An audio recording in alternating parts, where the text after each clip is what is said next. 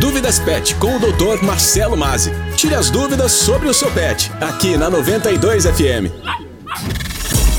Começa agora mais uma edição do quadro Dúvidas Pet, apresentado pelo veterinário Marcelo Mazzi, que já está aqui nos estúdios da 92 FM. E hoje é diferente, hoje eu que peço licença no quadro, Marcelo. Maravilha, Guilherme. Sempre muito bom ter você aqui no Dúvidas Pet. É, estamos de volta aí, né? Quinta-feira passou rápido, passou voando. Quinta-feira chegou e novamente é dia para você, tutor, tutora, que adora o seu pet, quer ver bem cuidado, acompanha sempre Dúvidas Pet aqui na 92 e também no nosso podcast. Vamos nessa? Vamos nessa e vamos nessa porque hoje o tema é muito pertinente, visto até o nosso ambiente aqui, porque esfriou um pouco e no meio de todo esse frio existem aquelas roupinhas e às vezes aqueles cuidados especiais com os pets como também são suscetíveis a doenças associadas ao inverno, como a gripe, tosse dos, dos cães e até pneumonias. E com a chegada definitiva do inverno, esse é o tema abordado essa semana aqui no Dúvidas Pet: cuidados especiais com a gripe dos pets. Afinal, Marcelo, esfriou bastante, né? Então, sem dúvida nenhuma, esfriou muito tanto que o nosso querido companheiro Morrice está aí baixado, apesar de baixado, presente, né? Vistoriando toda a redação do jornal. Definitivamente o inverno chegou, né? E nessa estação a gripe e as alterações respiratórias ela tem uma maior relevância. Dito isto, os sintomas de um pet gripado eles são bem parecidos com os nossos, né? Sendo preciso, no entanto, identificar essa alteração o mais cedo possível, evitando que ela evolua para quadros mais graves. E Marcelo, quais seriam os principais sinais de um pet resfriado? Bem, você ouvinte, internauta que acompanha o Dúvidas Pet, né, com certeza se lembra e lógico sabe como é estar gripado, assim como morrisse, né? Pois bem, a gripe nos pets, né, ela será muito parecida como nos humanos. Então, sintomas como a coriza, a febre, espirros e cansaço sempre estarão presentes nesses casos. E ainda podemos citar a secreção nos olhos, a tosse, a sonolência e falta de apetite. Assim como nos humanos, a gripe dos pets, ela também será ocasionada geralmente por vírus. No entanto, atenção, hein? É muito importante esclarecer que esse vírus, eles são diferentes dos vírus que acometem os seres humanos, mesmo gerando os sintomas semelhantes. Então, os pets, eles não conseguem transmitir a gripe para nós humanos? Definitivamente não. Nesse caso específico, né, os vírus aéreos que infectam os pets, eles não possuem a capacidade de infectar os seres humanos. Como exemplo, né, quando uma doença ela pode ser transmitida dos animais para o homem, ela é chamada de uma zoonose. Né?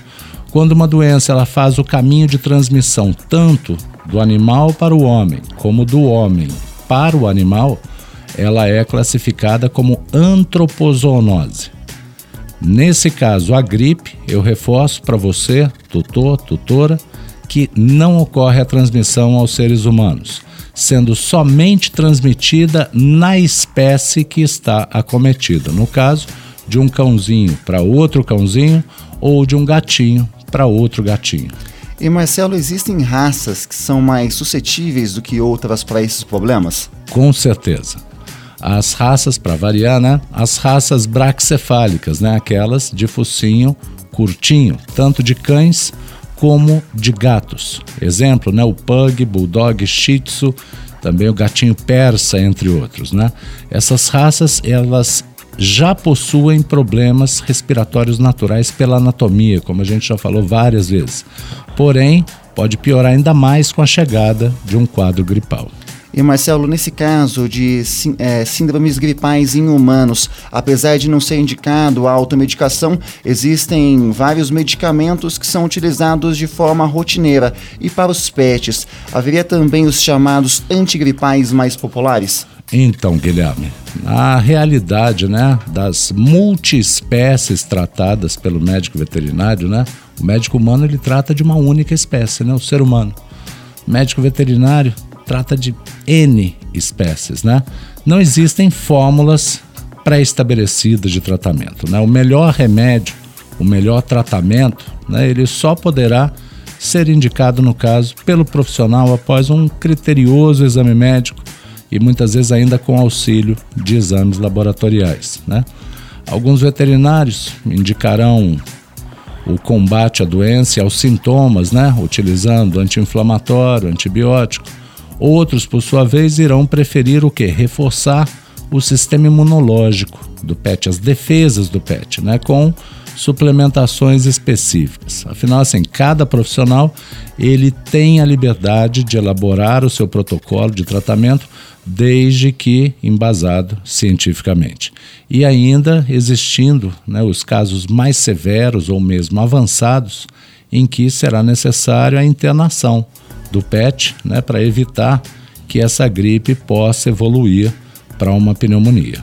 Rapaz, isso é muito importante, mas já que temos um tratamento padrão, haveriam, aliás, já que não temos uma forma padrão, melhor dizendo, haveriam formas de prevenção da gripe para os pets? Isso sim, isso nós temos com certeza, né? Existem ações que podem e devem ser tomadas pelos tutores e tutoras no intuito de evitar a gripe nos pets, né? E dentre várias, vamos destacar hoje então, usar sempre as mantinhas, os lençóis para aquecer a caminha do pet nesses dias mais frios. A amplitude térmica também é, é um, é um ponto bem, bem delicado. Eu vi agora há pouco que a temperatura aqui em São João da Boa Vista hoje foi de 10 e vai chegar até 24, são 14 graus. Essa amplitude térmica é extremamente preocupante. Ainda mantenha o pet dentro de casa e, se não for possível, é claro, né, que seja longe das correntes de vento. Coloque ainda roupinhas, mesmo durante o dia. Né? Deixe-o longe de outros pets gripados. Leve-o, claro, regularmente ao médico veterinário. E o principal, né? Mantenha-o vacinado contra a bordetela bronchiséptica. Olha aí, nome novo, difícil. Bordetela bronchiséptica. Ela é uma bactéria né, que ela causa sintomas muito parecidos com a gripe e é altamente contagiosa para os pets que tenham contato próximo ou que convivem em um mesmo ambiente, né? Aproveitando, mandar um abraço pro Chu, meu paciente, pinchezinho, bravo, que é a tristeza, mas um doce de criança. Pelo menos o nome dele é mais fácil de falar, porque esse que você mandou e agora foi um trava-línguas dos bons, Não, hein? Bordetella bronchiséptica. Rapaz, é, é esse, só uma questão de costume. Esse é com você mesmo. Mas agora, Marcelo, para reforçar para os nossos ouvintes internautas, você falou ali, mas só para reforçar mesmo, temos então uma vacina eficaz para essa situação? Bom, para uma das principais alterações, então, a tosse dos canis, né, nós temos sim, pode e deve ser evitada com a vacinação adequada. Né? Bordetella, bronche séptica, né? tosse dos canis, Vacina essa sempre realizada por um médico veterinário. Rapaz, nomes difíceis, mas sempre ensinamentos muito importantes. Lembrando que se você ouvinte da 92 tem alguma dúvida relacionada ao mundo pet e até a pronúncia de nomes tão difíceis, manda para o nosso WhatsApp. O número é 19 99823 3516, Marcelo. Lançar um trava-língua para o Guilherme aqui. Existe uma estrutura perto da garganta, ela chama-se apófise ganchosa do pterigoide ou do pterigoideu, né? Na próxima vez a gente soletra ela, Guilherme. Rapaz, eu vou treinar em casa porque você falou e não entendi, mas vamos, vamos pra cima. Apófise ganchosa do pterigoideu.